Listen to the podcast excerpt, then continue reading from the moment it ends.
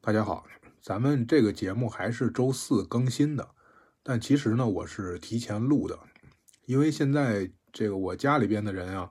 也开始有点相关症状了，我自己嗓子也不太舒服，所以我也不知道未来几天这个嗓子能不能说出话来。哎，可能这次我的声音就会稍微有一点不太一样，我现在嗓子里边就也是觉得不太舒服。然后我之前录了一遍，但是我不知道为啥这声音忽大忽小的，所以现在还在录第二遍。那现在这个季节呢，本来也是一个感冒高发的季节，对吧？本来也就很容易就是上火呀，或者着凉啊什么的。那我看了一下我当时在武当山的日记，哎，我在这个山上面，这个时候也感冒了一次。可能在山上，其实病的比较严重的也就是这一次。那到了山上之后，我在紫霄宫的时候，那边道长就说：“说你到了金顶啊，一定注意不要感冒，因为在金顶太和宫感冒呢，它不太容易好。一个是因为金顶它海拔比较高，你在高原地区，可能所谓高原反应啊，其实没什么大太大的问题。但如果你要有个简单的感冒，有可能最后就会发展成很严重的病，因为它海拔高嘛。”再有一个呢，金顶上面也确实很冷，加上工作呀什么的，也这工作量也比较大。你就是病了，可能也没有特别多的时间让你去养病，所以一般一感冒啊，没个十天半个月好不了。所以我在山上边呢，其实就特别注意，比如说平时出汗了，就赶快把衣服换掉；如果觉得冷了，就想办法看喝点热水啊，或者运动一下什么的。但是呢，再怎么注意，它毕竟。也还是该病还是得病的，对吧？呃，有一天呢，我正在这个父母店里边值店，结果呢，这个公馆的主任就上来了。他一般一上来啊，只有一种可能，那就是有事情。没事情的话，他办公室的事还挺忙的呢，他不会往山顶上跑。而他一般有的这个事情呢，大部分的时候都是上面派下来的任务，比如说需要大家什么。学习啊，考试啊，当然最最多的、最大的可能性是上门来检查的了。他必须要陪着检查的人一起在山上山下转一圈而如果来得及的话，那他会提前先通知一下，让大家比如说打扫打扫卫生啊，或者是就是其实大家平时也都是很辛苦的，也不会整天坐在上面玩但是难免有你说正好我忙了一个小时了，然后我在这坐了五分钟，结果下边有人检查。就抓住我了，那就就很不幸，对吧？所以就提醒大家一下。他那天上来的时候也是有人，就是因为到年底了，所以这个防火呀，还有山林的各方面啊，这个情况会比较多。政府部门呢会有来检查的，然后他陪着这些人一起上来检查。当他们一上来之后，我们得赶快把宫殿里边的这个取暖器都关了呀。这应该按说是不能用的，因为它会有风险。但只不过不用的话实在太冷了，所以大家就坐在旁边，它也不会着火，着火了马上也可以这个处理，所以就都在用。但是人家有领导来检查了，你当着领导的面总不能再大摇大摆的用电器吧，就给拔了。结果那天来检查的人呢，也不怎么就话着很多，这儿看那儿看，就跟好奇宝宝一样，什么都要问一问。我又不太敢说话，因为我不是人家正式员工，我也不知道应该怎么迎接检查，我就在那儿站着，就就就看着。等他们走了之后，我觉得我着凉了，就是就就在屋子里边待着都着凉了。然后那一天的晚上又特别巧的是，晚上睡觉的时候，我我帽子掉了，就是在那个呃山上晚上睡觉，你必须要把帽衫的那个帽子、卫衣的帽子必须戴上，不然的话就很冷。结果那天一翻身呢，正好就掉了。后来第二天早上起来我就发烧，呃，我这感冒了，我没发烧。但我其实平时不太经常生病的，我发烧都是三五年发烧一次，感冒也不会是一年感冒一次的这频率。结果那一次感冒就就挺严重，其实就是着凉了。呃，当然这个道长们对我这都很关心，之前我也说过，给我拿水果啊，给我沏姜汤啊什么的。结果到最后特别有特别巧的是，我最后这个病是怎么好的呢？是我那天其实特别难受，你想感冒了嘛，眼睛也睁不开，流着鼻涕。嗯，这个头也疼，结果有一个游客说呀，说他的保温杯不小心从山崖上掉下去了，问我能不能帮他找一下。去过金顶的都知道，金顶的这个建筑在它的这个山尖儿上，而且它的这个周围的这个路几乎是直上直下的，特别的陡。它不是那种很缓的一个山坡的那种，它就是一个，就是相当于是一个万仞绝壁一样，山顶上面盖了那么几个几个这个殿，所以它那个东西说如果掉下去的话，那不会是在你能够看得到的，就是很缓的山坡上树棵里能捡到的，它可能就直接就掉的就很远，然后我们下去捡的话，其实也很危险，但也经常会下去。因为总会有游客往山下随手扔那个垃圾嘛，他随手一扔，当时看不出来这个有什么，可是呢，你从外边看就能看见那个山坡，就是那个他那个那个山崖那个壁上，还有那个树上面会挂着很多垃圾，所以我们经常得从护栏翻到外边去，有的时候比较危险，身上还要绑一根绳子，拿一个比较长的杆子，要把垃圾都捡回来。所以呢，这个路线我倒也也知道。他说保温杯掉到那儿了，然后我就从护栏翻到这个山体上面去，然后去到处给他找，但是找了半天呢也没找到。我又不太想让他失望，就觉得人家大老远来这儿了，是吧？你能找到还是帮人家找到。然后我那天本来感冒了，穿穿的又比较厚，上下一折腾就出了好多汗，结果到最后也没有找到这个保温杯，他也挺失望的，因为我把附近都给他找了一遍，确实也没有。那也就实在是没办法了。最后他说：“那算了，就不找了，因为他可能看到也是挺危险的。另外，我满头大汗的那个样子。结果后来我感冒就好了。我觉得这个事情还挺巧的。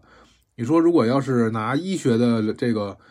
嗯来解释的话，那就是因为受寒了，然后我我发汗了，可能就好了。但是你要是拿神学的解释的话，那就会有另一套，就是说你在祖师爷的面前去做了善事，所以你的病就好了。”对吧？这个这个解释其实挺有意思的。前两天在一个医学人类学的群里边，有的老师也在聊，这个叫神药两解，啊，就是有的是通过神仙体系，有的是通过吃药。这个在中国民间好像还是挺有市场的。就像我之前跟这个算命里的这个师兄聊天也是，他给我讲了好多这样的故事。就如果我们要是说从这个巧合这个这个角度去解释，也完全说得通。但是呢，他会把这些东西归结为这个命理或者是一些风水一类的，这也是为什么说八字啊、命理啊、风水啊这些，它可以预测一些事情的一个依据。那我们都知道，这个命运是，呃，经常会感叹我命不好，但其实大家也都知道，命是命，运是运，对吧？命是你先天的，运是你后天的。然后这个师兄就跟我说。他说呢，命运一般来说就是没办法的事情，就是由这个客观的各种因素最后导致的一种结果。但是并不是说它完全不能够改变，在现有条件下它就是这个样子。但是你要把现有条件改变了呢，那它可能就不是这个样子了。他给我讲了一个故事，我也不知道他是从哪儿听来的，反正这个师兄肚子里面全是这样的故事，就中国民间鬼怪故事集一类的这种感觉。他说：“比如说，这个以前有一个商人，啊，然后去找一个大师帮自己看了八字。那个大师说，呃，你到今年三十晚上除夕，就是你的大寿之日啊，你大限将至，呃，肯定会出意外的。这商人一听就觉得，哎呀，你看我是一商人，我挺有钱的，结果没想到我改变不了自己的命运，就很郁闷。”往回走的时候呢，路过了一个破庙，听见里面有哭声，然后发现是一家几口人在那抱头痛哭，原因是他们到年底了，欠人家的债还不上，然后一家人准备哭哭啼啼的准备上吊。然后商人一想，我死之前做件好事呗，对吧？反正这个你需要多少钱？一问三十两银子，三十两银子也不多，我这反正也活不了太久了，我临死之前做件好事，就是掏了三十两银子给他们。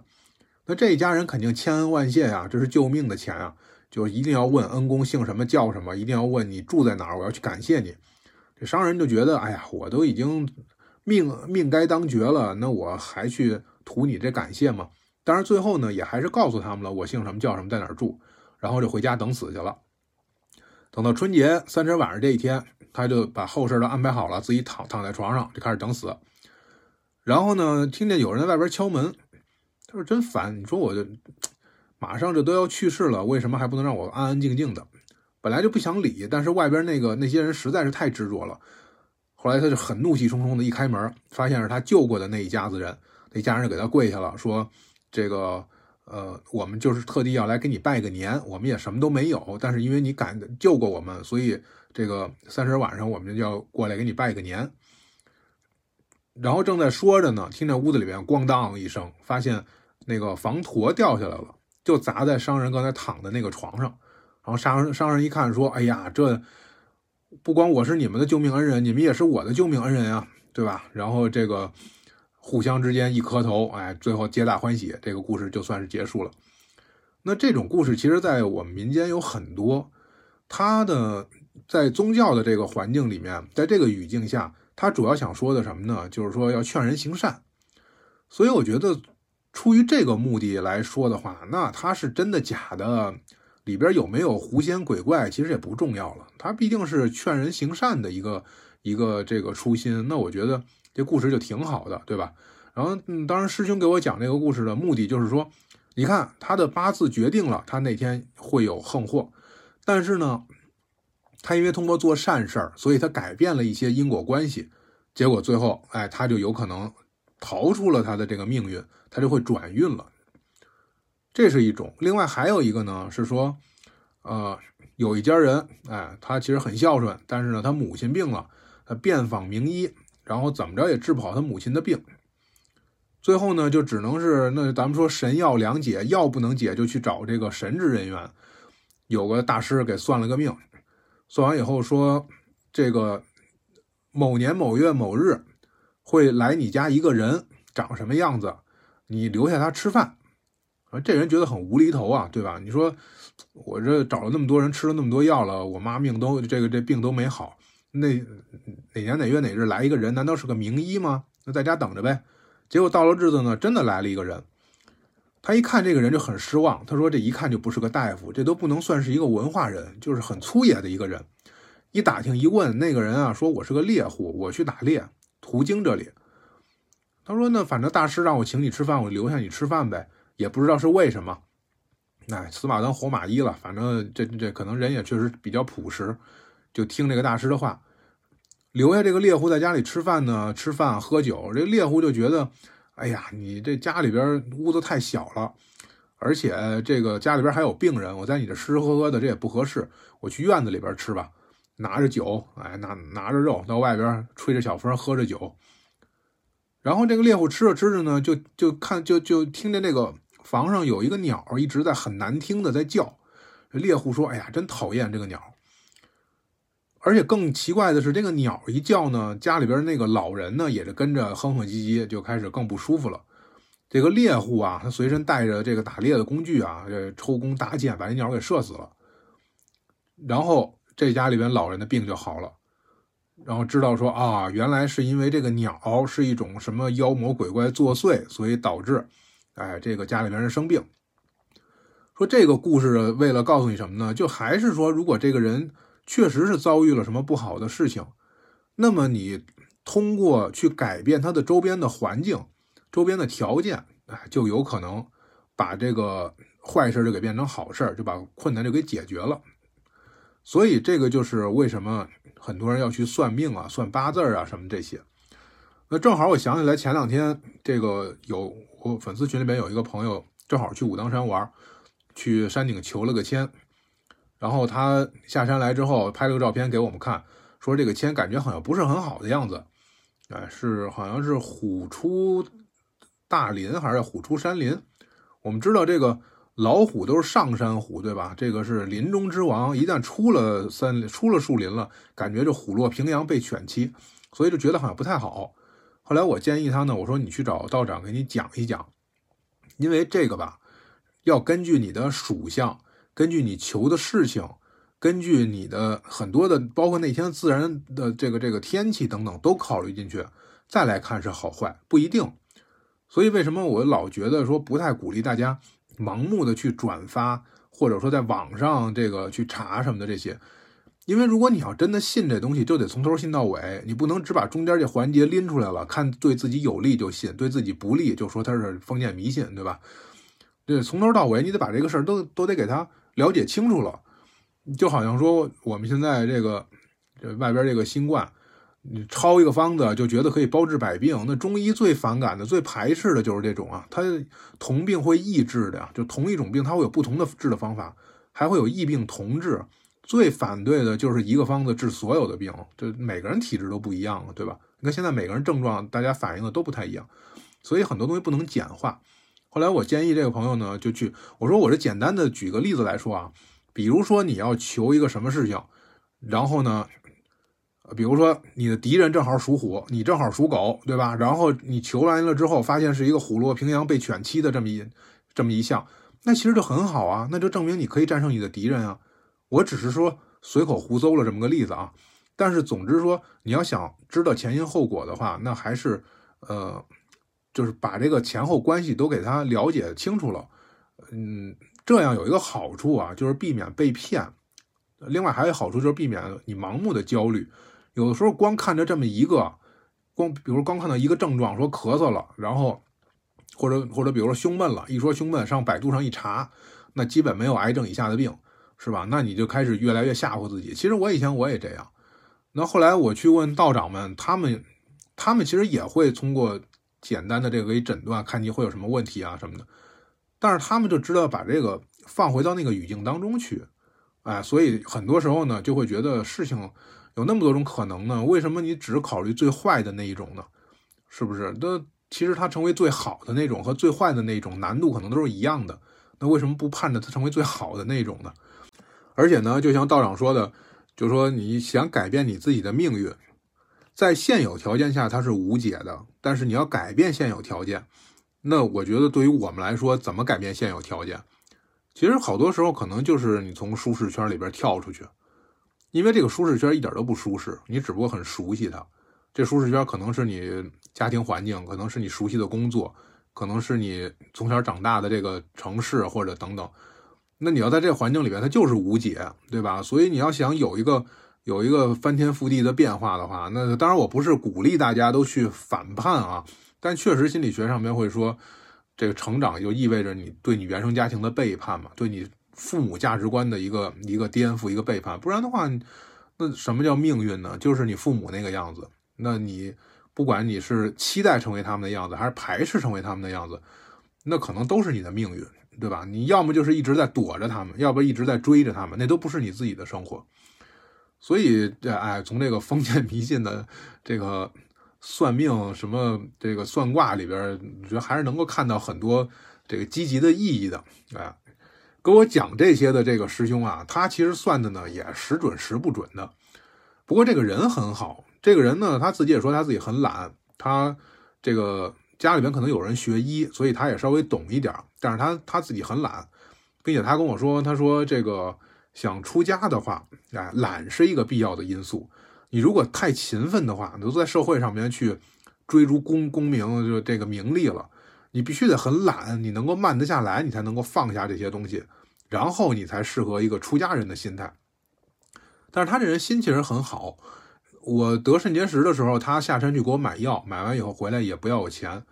我说别介啊，虽然这钱也不多吧，但是你都帮我买药了，我还不给你钱，这多不合适。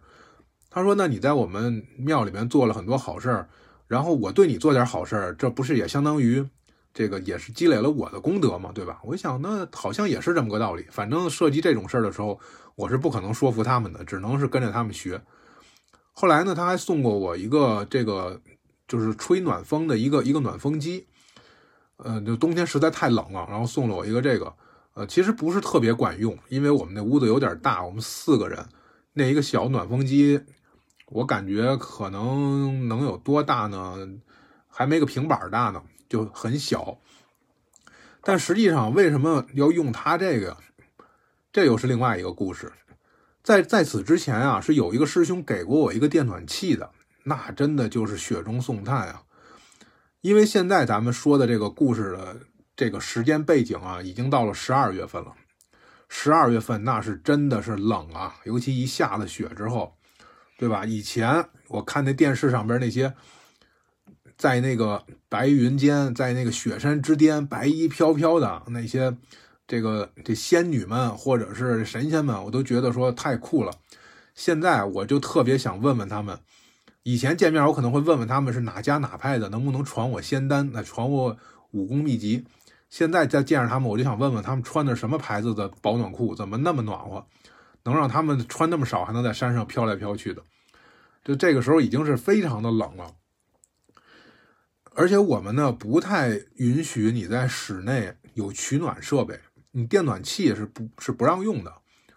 这个电热毯我们自己偷着用，而且一开始啊，我也不是特别敢连夜开电热毯，因为我小学的时候确实见过说。家里有老人，结果睡着了，电热毯着火了，出危险的这种，所以我也怕回头会不会给我烤熟了。但是后来觉得说，与其被烤熟了，我也更不想被冻死。那这烤熟了起码是暖和的，所以就豁出去了。所以呢，我每天晚上睡觉的时候先开一会儿，晚上大概七八点钟躺在床上了，可能再看会儿手机啊，再什么的，可能得到十点多睡觉。那先开一会儿，然后借着那点热乎气儿赶紧睡。睡到夜里一两点的时候，我醒了之后，我想，哎，我那个室友他一般是三点多起来做饭去，他斋堂的师傅嘛。这会儿我会再开个三四点钟，我会再开。我想，如果真的屋里着火的话，五点多钟就有道长起床开始洗漱，开始准备上班了，那他们会来救我的啊，所以还能再稍微开一会儿。然后我差不多六点多起床，能最后能暖和的睡一个多小时。当然，到后来我是豁出去了，就晚上一直开到早晨，就真的是不考虑什么着火呀、什么触电呀、什么烤熟了呀、什么，先想的是我今天能不能踏踏实实的睡一觉。因为到这个时候吧，它有的时候你不光是说你这个电热毯你担心什么问题，还有一个你真豁出去了想用了的时候，它停电啊，经常跳闸呀，这就很要命。你说大冬天的停电跳闸，你这个简直就是，就是相当于一一一个冬天，一个夏天用空调用用暖气的时候停电跳闸，这无异于就是杀人性命啊，不谋财的害命，这属于是。那他为什么会跳闸呢？原因是我们那一排房子吧，我这一间是宿舍，我隔壁也是宿舍，第三间房子是一个活动室，放着电视。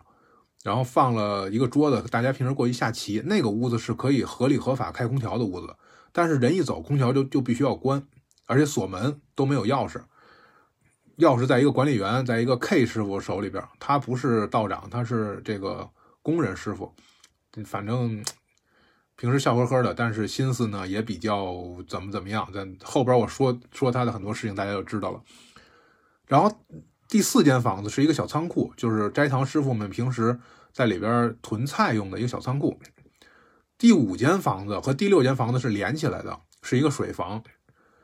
它的正面啊是外边这间是开水房，有一个开水机，呃，套间里边有一个洗衣机。它的背面是两个浴室，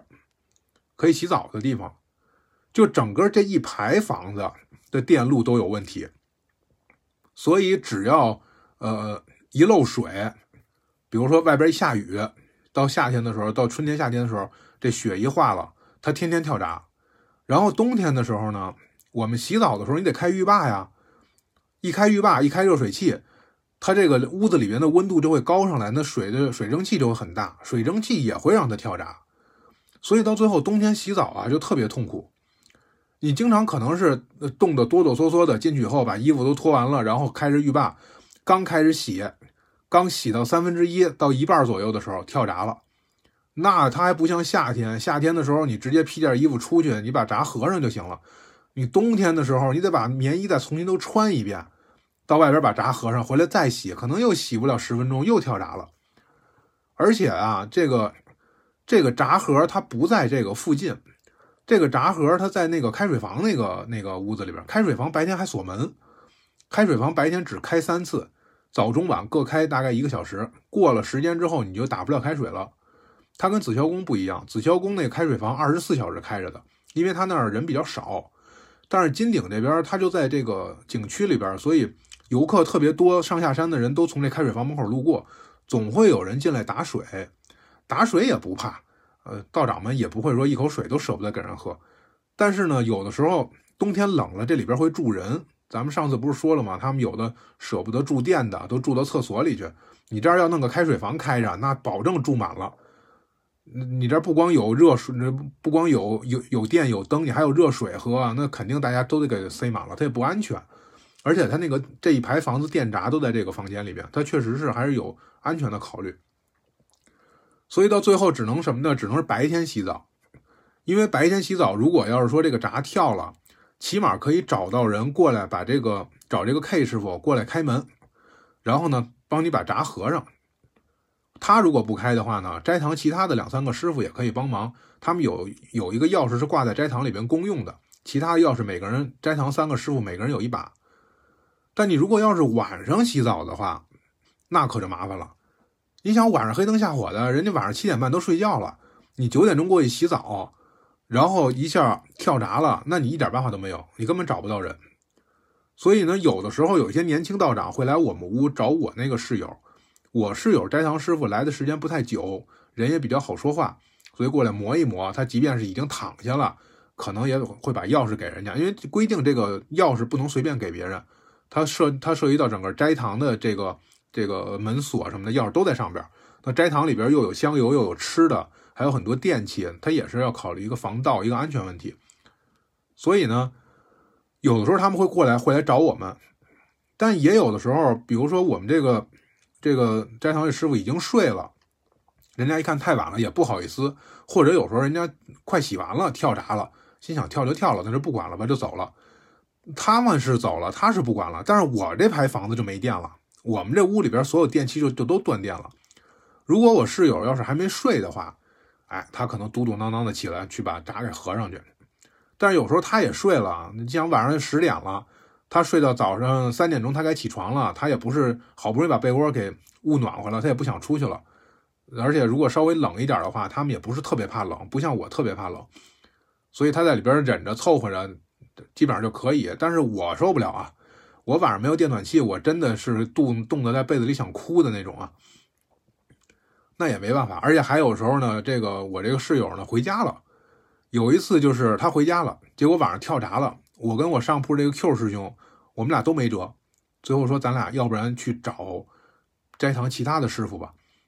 那会儿晚上已经九点多了，人家早都睡觉了。我站在门外都听见人家在里边打呼噜的声音，那也没办法，敲门把人家叫醒了，从他那拿了钥匙过去合了闸，然后再回来把钥匙还给人家，人家又睡着了，我又把人家叫醒一回。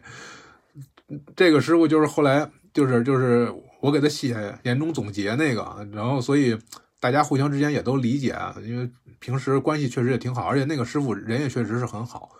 道观里大部分人都是比较和善的，啊，然后麻烦人家好几次，这样情况也会有。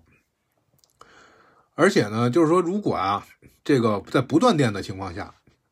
你在屋子里边待着也很冷啊，对吧？所以到年底的时候，有一个师兄，一个道长就说：“哎，我宿舍里边有一个电暖气。”我自己不太用得着，因为他住楼房，他那个房子比较暖和，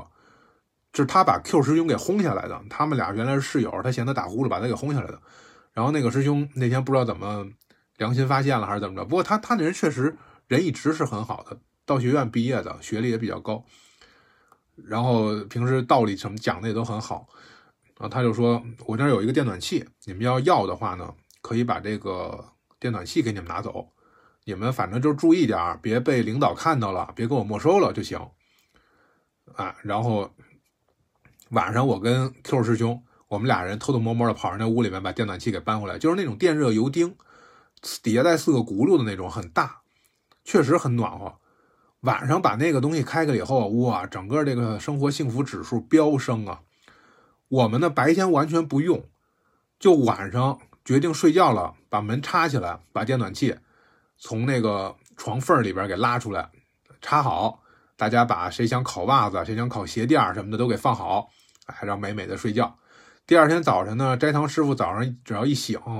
就先把电暖器先拔掉，然后再塞回到那个床和那个墙之间那个缝隙里边，哎，正好那那有一个缝隙可以推进去，然后他再出去，这样的话外边人也看不到啊。其实每个人屋里可能都有这样一个电暖气，但是呢。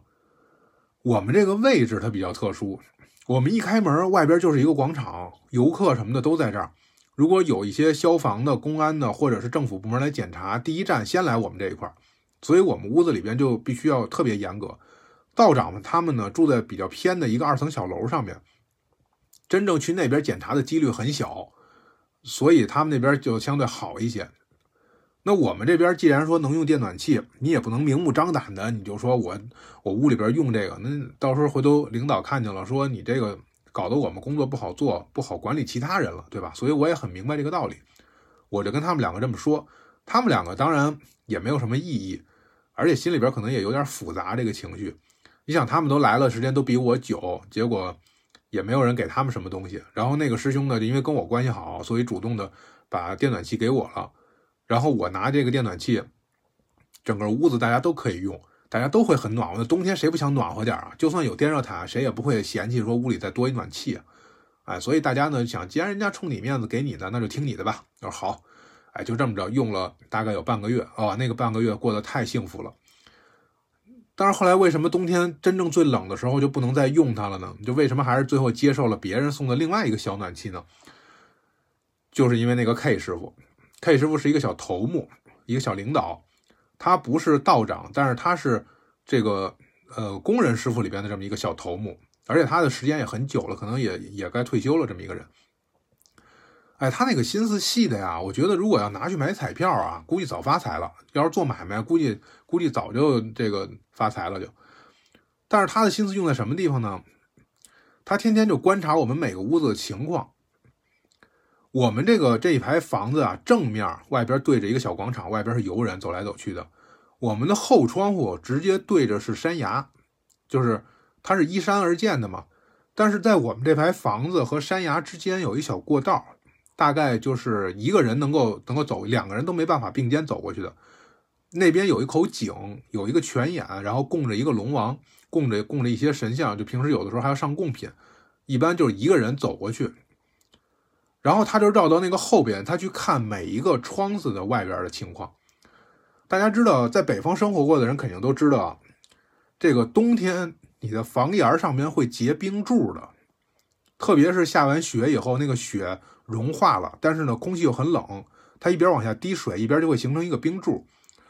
房檐前房檐这一排形成的冰柱，我们就都把它打掉了，不然的话它一下掉下来，容易这个这个伤到人，就很危险。那个冰柱长一点的，能达到大概是，感觉得有个一米多长的那个冰柱，所以前面这排我们都都给打掉了，但后边呢没有人去，所以后边那冰柱就没有人管它。结果他从后边走了一圈，发现只有我们窗子外边没有形成这个冰柱，他就想，那一定是这个屋子里边的温度比较高，所以冰融化了。其他那个几个屋子里面温度都比较低，所以它外边会有冰。然后他就突击过来检查，在我们屋搜了一下，发现我们藏在这个夹缝里边的这个暖气，然后就说这东西不许用。但是他呢，其实也没敢没收它，为什么呢？因为他知道不是我们买的。我们三个虽然来的时间都不久，但是我们要是买点东西，快递送上山，一看就知道是我们买的。但是没有见过我们买这东西，而且一看也是一个挺旧的。他估计猜想啊，这个是有一个老人送给我们的。这人是谁也不知道，他也不太敢得罪。万一要是一个老道长，或者是一个是是是一个什么人的话，他也不想得罪人家，所以呢，他就跟我们说不许用，你赶紧还回去，想办法。那既然他都那么说了，我们仨一个比一个怂，胆子都特别小。你想，一个是刚来半年的这个斋堂师傅，人情世故还没摸清呢；一个是准备在这儿出家、准备在这儿参加考试的新教徒，我那个 Q 师兄。那这就属于是，这也属于考核一项啊，对不对？你不服从管理，那我这更别说了，我连编制都没有，我索性属于一个义工。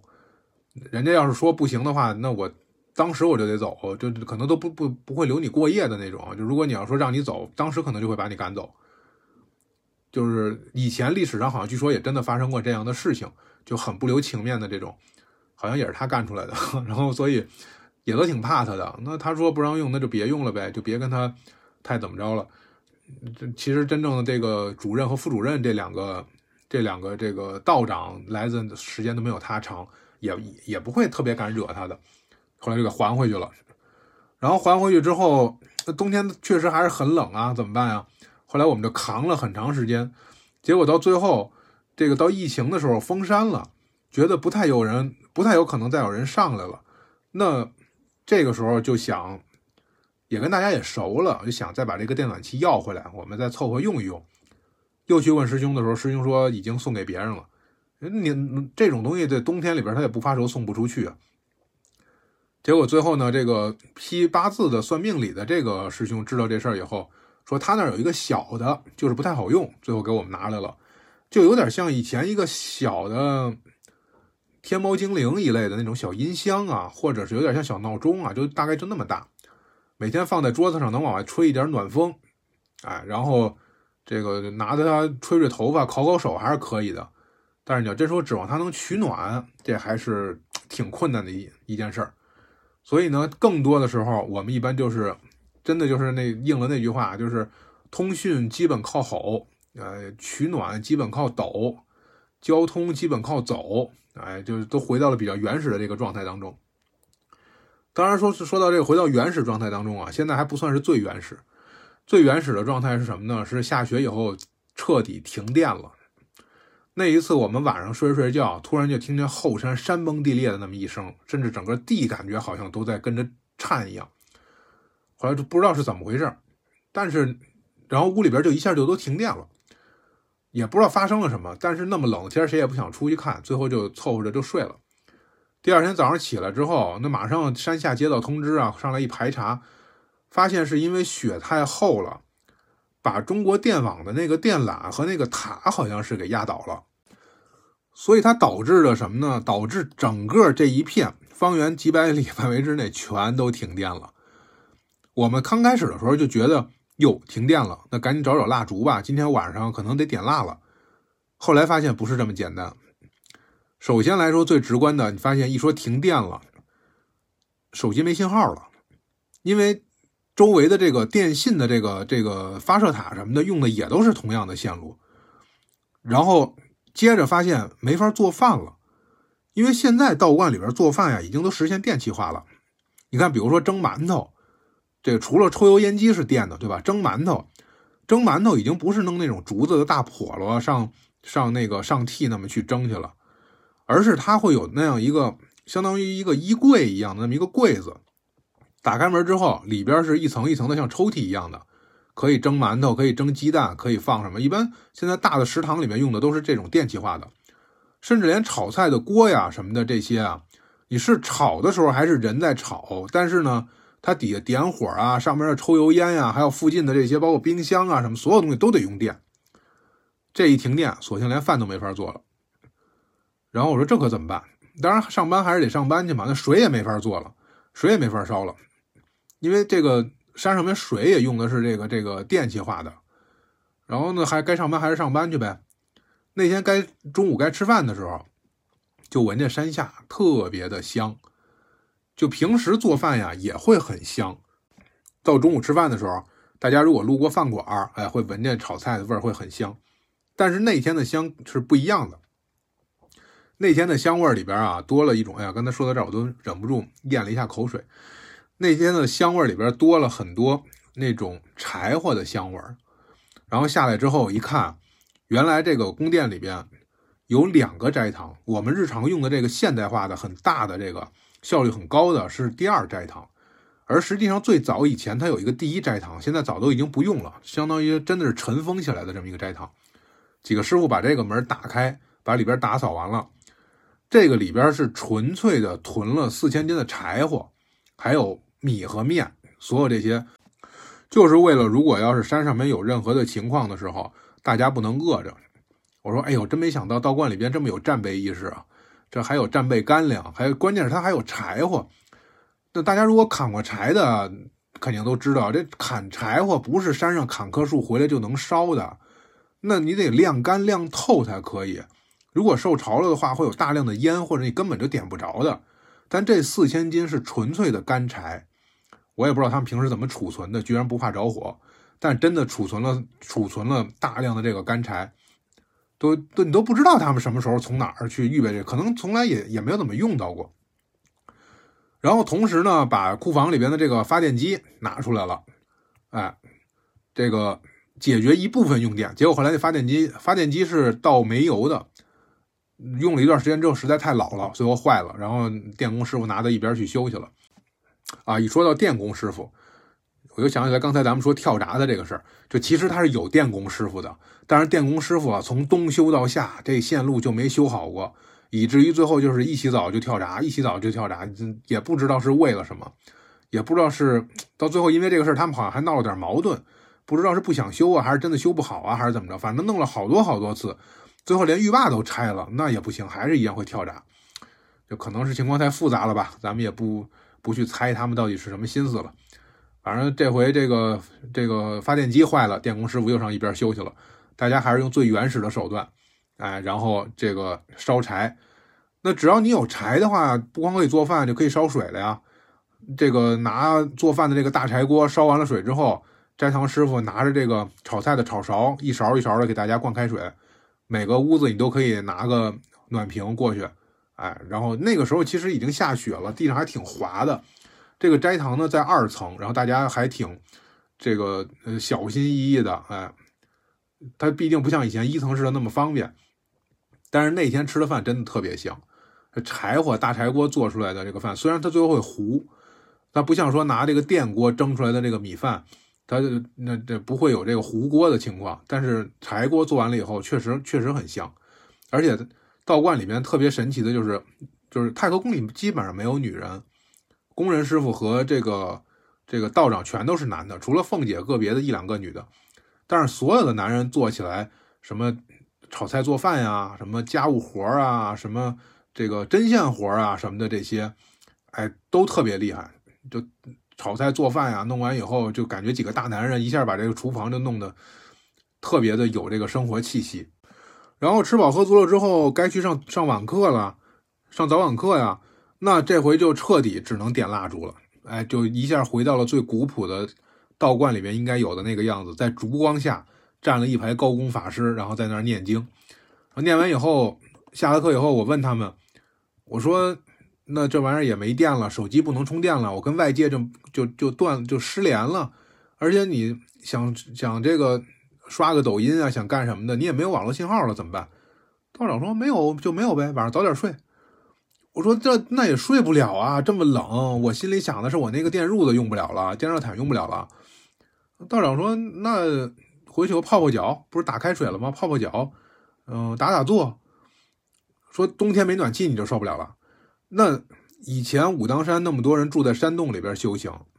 人家。山洞里边什么都没有，就摆两根木头就当床，人家是怎么过来的？这确实，我当时他跟我说这事儿的时候，以前我以为是是是神话故事，但他当时跟我说的时候，我已经见到了在山洞里边住着修行的道长，所以我知道他说的是真的。有的甚至是老婆婆了，都已经这个老爷爷、老婆婆的这个岁数很大的人，一个人住在山洞里边。我后来路过的时候，我就去给他送过吃的，然后有时候跟跟他们遛弯的时候，路过的时候会跟这个老婆婆打个招呼，但是我也一直没有敢拍照片或者是拍视频。我知道这个视频如果拍完了以后，肯定会有很多人会觉得哇，这就是武当山的高人，那你肯定会去打扰人家清修的。而且现在网友真的特别厉害，你随便给拍张什么照片都能找得着这地儿在哪儿，所以我特别怕打扰人家这个修行。我最后我也没有敢拍这个这个视频，呃，就是这包括这老婆婆长什么样子啊什么的这些，我也都没敢拍。但确实真的是有这样的人，他真的就不冷，而且到疫情的时候，我们封山断粮了，他就上我们这儿来捡一点那个那个菜根儿什么的回去炖着吃。比如说我们吃这个包菜，那肯定那个菜根儿会扔啊，还有一些像什么萝卜呀什么的削下来一些不要的部分，他就会过来捡一点。当然，我们会给他送吃的，送包括送方便面呀、送鸡蛋呀、送挂面呀什么这些。但是他的生活物质欲望真的就特别的低，能下山的时候他就自己下山去买一些什么，然后花钱找人给他挑上来。因为他也是在籍的道长，所以他有工资的，他有他有退休金。那人家说你可以去敬乐宫去养老，他说我就愿意住在武当山山里边，我到山里边了就相当于到自己家里边了一样。所以不管住的是宿舍还是住的是。这个山洞里还是住在哪儿？哎，只要我有个住的地方，我就像在住在自己家里边一样，就特别安心。每天自己，其实我也不知道她每天她在干什么，因为毕竟是个老婆婆，我也不好跑人家洞里边去跟人家一块闲侃去，所以也就是偶尔路过的时候打个招呼。但有的时候能看到，呃，条件好的时候，他会下山就只买粮食，然后买一点放得住的蔬菜，哎，然后到后来条件不太好的时候，就来我们这个道观里边，就相当于是。像以前我说的，道长们就是一种要饭的心态，哎，他就是管要饭的人来要饭的这么一种。然后大家呢说的也很直接，就是隔几天过去看看他，给他带点吃的过去啊，可别到时候给他冻死了，可别到时候给他饿死了。就大家也开半开玩笑这么说，但你这么跟他说，他他其实他也不生气，因为大家对于这些事情看的都很开。然后在那个环境里边才理解为什么武当山那么多高人要采药。要练武，要练剑，练轻功，那不是为了要让别人看的。原因是你不练这些，你真的活不下去啊，对吧？你如果要是不懂这些，你不懂哪个叶子可以吃，哪个底下埋的黄精，埋着山药，你挖不出东西来的话，那你就是得饿着。你冬天你没有个内功护体，你这风一吹就感冒了，你这在山里边很难好的。所以这些其实都是基本的生存技能。而且在山里边啊住着，确实还是难度是挺高的。所以为什么总说这个去武当山出家要求三十五岁以下，要求什么什么，大家都就会觉得这么卷呀？怎么出家还得要求年龄？原因是你岁数大了，到那个地方去，确实它不太方便。就即便现在旅游已经开发的很好的情况下，还是会有危险。比如说，还说这个天冷的时候，有一天我们在山顶，在这个金顶上面。我和两个扫地的师傅准备要下来吃中午饭了，大概就上午十点多钟，十十点半左右吧。我们那那一般中午那顿饭那顿饭吃的都比较早嘛。然后那天我们也不知道为什么，就是准备下山之前，三个人不约而同的站在山顶上面聊了会儿天正好道长在屋子里面，他要这个给这个贡茶重新要换水，我们等着他把暖瓶拿出来，然后站那跟他聊了一会儿。那天也不忙，也没什么人。所以我们可以三个人一起下去吃饭，不用这个倒班儿，嗯，而且可以稍微早一点，不用说，呃，到时间了或者是特别特别紧张的，就大家也不是很着急，慢悠悠的去往下走，就站在那儿聊了，大概也就聊了有个五分钟的天儿，然后就往下走。其实谁也不知道为什么那天突然都站在那儿就聊了会儿天儿，然后刚往下走了没几步，听见山下有咣咚一声，就像房子倒了一样的那个声音。后来就说怎么了？什么声音啊？不知道，就赶紧下来看，然后发现就在我们每天下山必经的那一条台阶路上，有一棵树倒了，因为雪下的太太厚了，雪太重了，把那个树杈子给压断了，那个树杈子掉下来了。一一说树杈子，咱们感觉就是那不就树枝吗？真不是，那个树杈子比我的腰都粗。它直接砸下来了，砸到下边的这个石头上，把石头都都给都给砸坏了。它这个地方在哪儿呢？就在这个，你从呃上了金顶之后转一圈，从后山下山，你会先路过一个被人捆了好多红线的这个树，哎，发财树还是叫什么树？在那儿可以拍张照片，免费的，到山下可以领一张。然后你就顺着这个路一直往下走，走，走，走，走到那个。有一个城墙那个地方的时候，哎，然后到了这个呃，出了南天门，你上山的时候是直接上来的，但是下山它会让你往右边走，往右边再走，走最后有一个直直的下去的台阶，大概有个十几米、二十米的样子。出了那儿之后，那边就是卖纪念品的呀，什么门口解签的啊什么的，就那个地方，就那条直直那个台阶上，那个树就是从那儿掉下来的。就如果那天我我们没有在山上站着聊了会儿天的话，差不多就是我们走到那个地方的时候，那个树就会断了，就会砸下来。哎，结果就不知道为什么那天我们就在山上面多待了五分钟，就过了也就过了五分钟，然后那个树就掉下来了，把我们反正把我是给吓坏了。我觉得我说哇，这真的没想到说就在景区里边走路还会有这种情况。后来我问这个师傅们，我说那这要砸着游客怎么办呀？师傅们说。确实有些公馆有过那种，就像咱们刚才说的，这个房檐上边结的冰柱，冰柱掉下来把人脑袋开了的；房上掉片瓦掉下来把人脑袋开了，这种情况是有的。但这种砸着的这些人，嗯，大部分都是在那个地方作妖搞怪，就是属于喝风骂雨，然后在那儿也不敬神像的那种。哎，有些人可能就是就是刚捣完乱，一会儿出去一片瓦掉下来就把脑袋开了的。说所以他们会感觉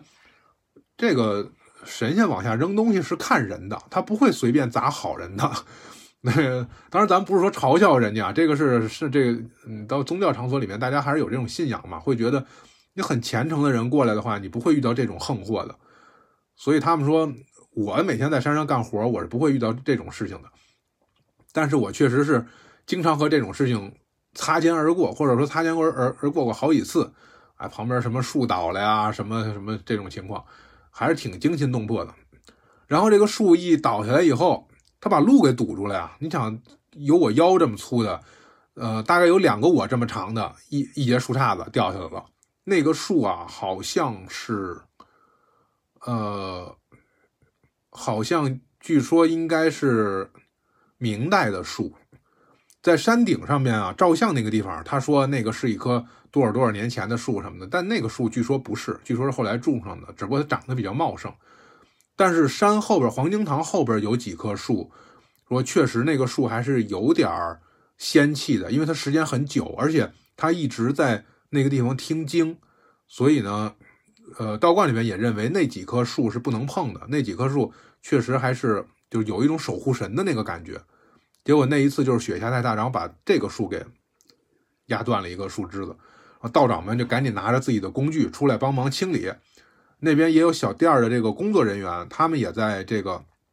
也给吓坏了，然后赶紧拿着。就这个时候，你拿着扫把、簸箕、手锯什么的，就显得就像玩具一样，就一点都不实用。最后你赶紧打电话报警吧，然后三林公安的过来拿电锯把树给锯掉。哎，然后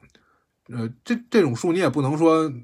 呃断了，然后就直接就劈了烧火啊，或者是拉走盖房什么的，它属于是国家国家财产啊。所以你不能随便的处理，你只能先把路先清理出来，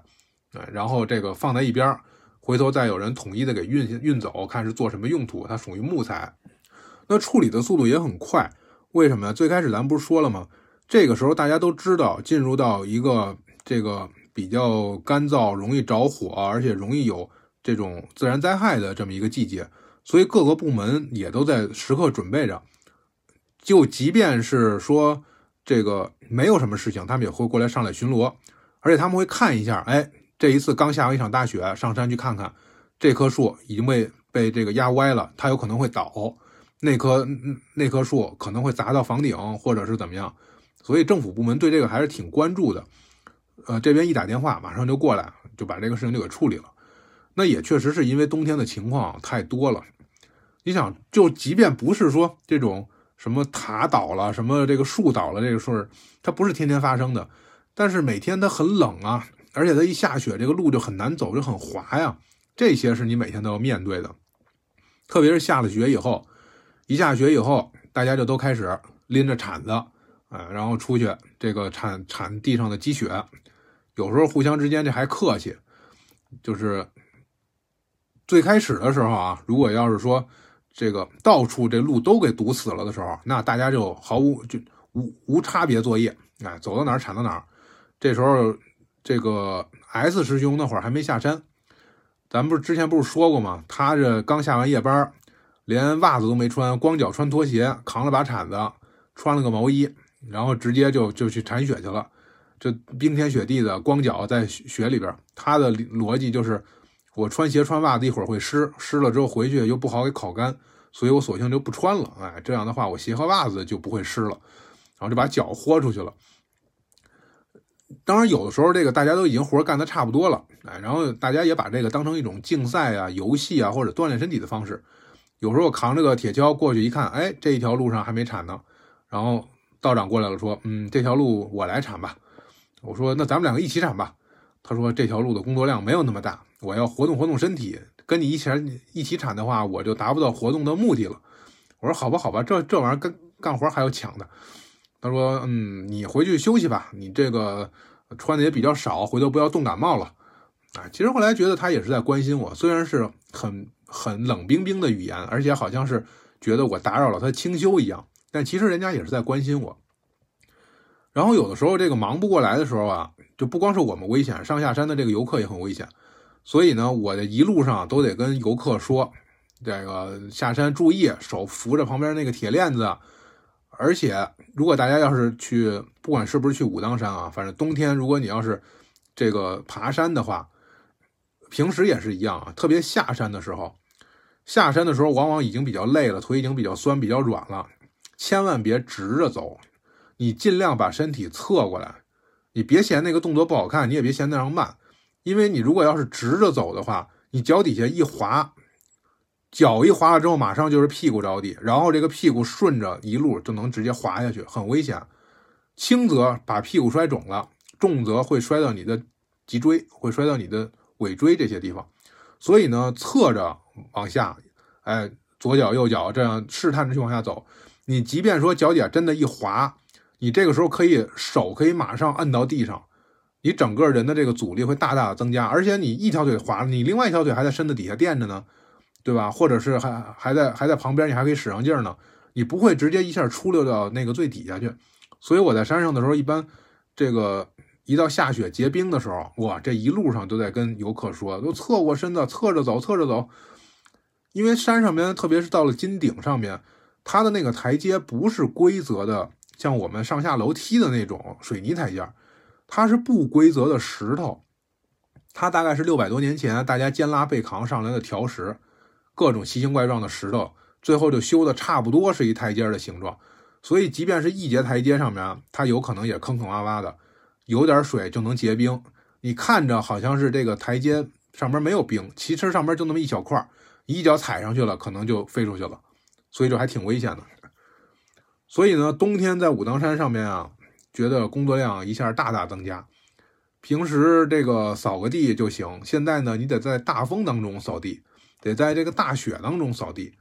而且平时可能工作一上午仨小时就可以了，但是一说下雪，六点多钟得先去扫雪。先去铲雪，